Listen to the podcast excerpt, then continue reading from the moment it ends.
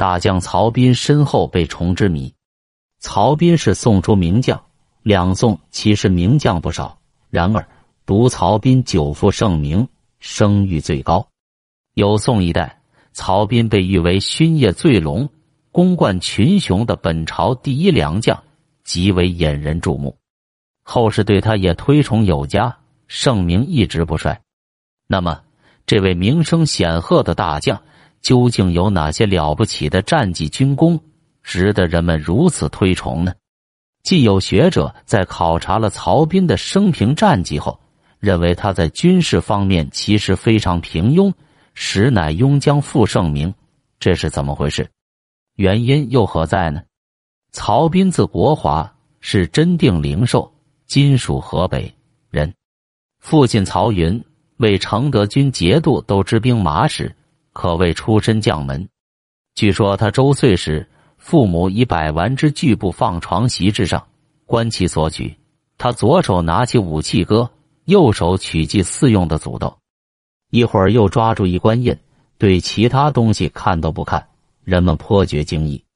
后汉前又时为承德军牙将，后周时补供奉官，迁河中都监，初为晋州兵马都监。入宋，迁客省时，以战功改左神武将军，额兼枢密承旨。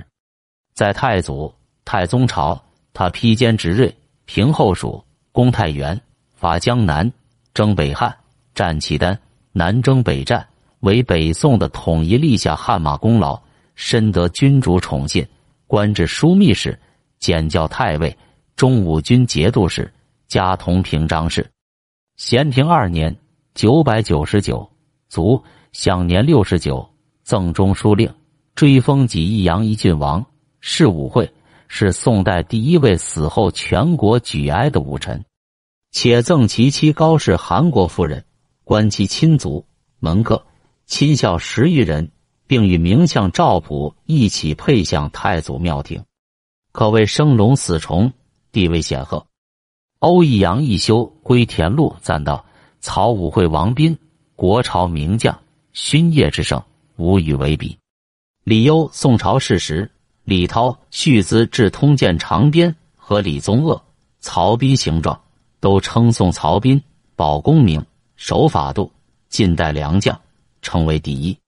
罗大经贺林玉露说：汉为一赵充国，唐为一王忠嗣，本朝为一曹彬，有三代将帅气象。宋人有关称誉，不胜枚举。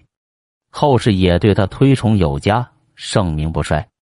二十世纪八十年代，学者张其凡在认真考察了曹彬生平及其战绩之后。认为他在军事方面其实非常平庸，实乃庸将而负盛名，并对宋代出现这一现象的原因进行了深入剖析。纵观曹彬一生，他所参加的军事活动主要有四次。第一次是乾德二年（九百六十四）十月至次年正月的平定后蜀之战，曹彬以枢密承旨为都监，随刘光义军进蜀。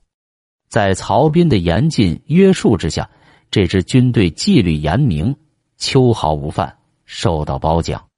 然而，在平定后蜀、留住成都的日子里，诸将争功而竞相掳掠，民众还是大受侵扰。战后有位清廉未谨、不负陛下任使者，为曹彬一人耳，于是受朝廷特赏，升为宣徽南院使，跻身大将之列。但此战他并非统帅，且后蜀政治腐败，已不堪一击，没有经历激烈战斗，更未见曹彬有什么奇技巧谋。总之，这次战役绝无可夸口的战绩，使他得以成为名将。第二次是开宝七年（九百七十四）正月至次年十一月的平定江南之役。这次曹彬身为统帅，率军沿长江东下。包围其首府金陵（今南京）之时，曹彬称病，诸将来问候，又提出破城日不忘杀一人，以约束将士，禁止掳掠。众将许诺，使富庶的江南及首府金陵免遭战争洗劫。班师之时，曹彬船中只有图吉和衣青而已。这一功勋为人称颂不已。献俘开封，官升枢密使。平定江南是曹彬一生最得意之战。然而此战是以强对弱，在南唐国势日颓之时，曹彬率十万大军，却打了一年多才把江南平定。尤其是围困首府金陵近十个月，才得以攻破。可以说治军不严，姑息太过，致使战争旷日持久，劳民伤财，主帅难辞其咎。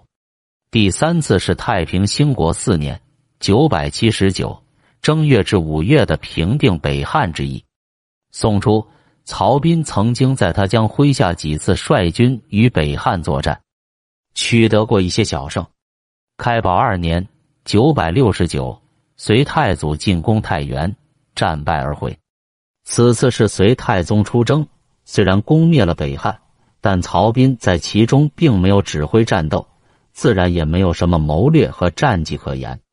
接着，太宗乘胜北伐，结果与辽军高梁河一战大败而回。第四次是雍熙三年（九百八十六）正月至七月的北征攻辽战役。此战，曹彬统帅约二十万人马为东路主力军，出雄州（今河北雄县），向辽南京、幽州（今北京）进发。开局颇为顺利。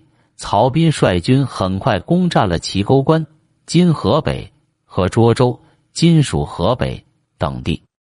三月与辽军相持在涿水以北，始于天后中因粮草不济，只得放弃前所攻占之地，退回雄州以便救粮。太宗得知消息后，认为指挥失策，令他与东路军副帅米信的军队集结，养一精一蓄锐，等待战机。此时中，西路军捷报频传，东路军为了争回北征主力的面子，再度向涿州进发。因辽军以轻骑不断偷袭，曹彬命军队排城方阵行进，一边行军一边在两边挖掘壕堑，以防敌气侵袭。然而此举使将士们疲惫不堪，从雄州到涿州百余里路，竟走了二十多天。大军到达涿州。发现辽国大军已埋伏于涿州东北，曹彬连忙决定撤退，而辽军一经一锐，开始了全力追击。五月，宋辽主力激战于祁沟关，宋军逐渐被辽军包围，宋军只得以粮车环绕自卫，实成关门打狗之势。曹彬、米信趁夜色率部突围，渡据马河时，遭到辽军袭击。溺死者不可胜计，曹彬率军溃退至益州（今河北易县），驻营沙河。听说追兵又至，宋军如惊弓之鸟，争过沙河，又死者过半，河水为之不流。参与宋军向高邑杨一（今属河北）溃逃，又被辽军追上，一阵砍杀，死者数万，丢弃的兵甲高如山丘。至此。宋军主力伤亡惨重，损失十余万之众，导致全线崩溃。雍熙北征以惨败告终。这次战败使宋朝北部边防极大削弱，辽军乘胜南下，河朔震动。石毅认为，北征输得如此惨烈，主要是将帅疏于韬略，指挥无方所致。其中，曹彬之无能最为明显，不堪为帅，实为庸将。总之，曹彬作为大将，既无指挥才能，也无神机韬略，更无出色战绩，往往指挥无方，应敌无谋，最多是一个谨小慎微、奉守军法、有人人之心的庸将。那么，是什么原因使得庸将得负盛名呢？其一，曹彬为人值得称道，廉洁简朴，在其他将率聚敛成风之时。他却身居陋宅，未尝修广，衣着素袍，安于俭德。出使吴越，不受馈赠，后不得不收，却上交朝廷，居朝俸禄，常阶级族人，非常难得。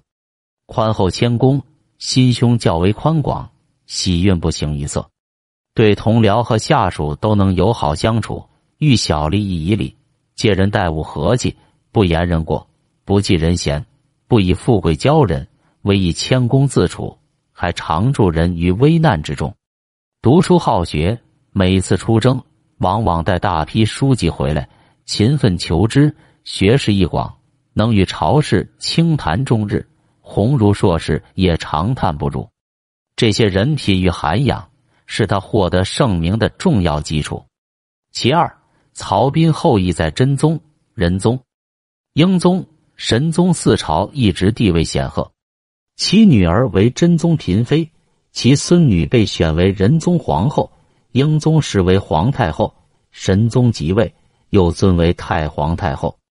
其长子官至和益阳一节度使，同平章事。其他任节度使在职乃至封王者有多人，其家族名望于北宋时一直隆盛。在这种情况下，一般士大夫自然多行称誉，在当时官修史书中。更是不吝褒奖，曹彬名声之鹊起，且久负盛誉之情况可以想见。其三，朝廷的推崇。宋朝皇帝的御将之道是不求其善战，必求其忠诚，以巩固赵氏江山。对能征善战、多有才干的将帅，反而常常猜忌、防范，以尽力减除对最高统治者的威胁。由是。崇文抑武，压低武将的地位，用将但求忠诚循谨，不求有勇有谋，这些都成为大宋王朝的祖传家法。而曹彬为将忠实驯良，谨小慎微，这正是统治者最看重的优点，抬起为宋代第一良将，作为武臣的表率，完全符合最高当局的意愿。所以，曹彬这样的庸将得以久负盛名。正是反映了时代的风尚，是那个时代的产物。我们看到，宋代真正可以称为名将的北宋狄青，遭猜忌而死；南宋岳飞遭构陷被害；南宋于介遭怀疑暴卒。名将几乎都没有什么好下场，这是宋代统治者容不得善战名将的铁证。其结果必然导致军政之不修，兵士之不振。武力之积弱，而屡战屡败。宋是由一统江山，至南宋偏安一隅，最后被蒙古军铲灭，这也叫自食其果吧。上述主要是张其凡先生的一家之言，却也言之有据，论之成理。不过曹彬之久负盛名，主要还是在赞扬他严肃军纪、不滥杀无辜方面，尤其是江南一役。使城市与民众免遭战争洗劫之功，无论如何还是值得称誉的。从这方面讲，他也有良将的成分，不是吗？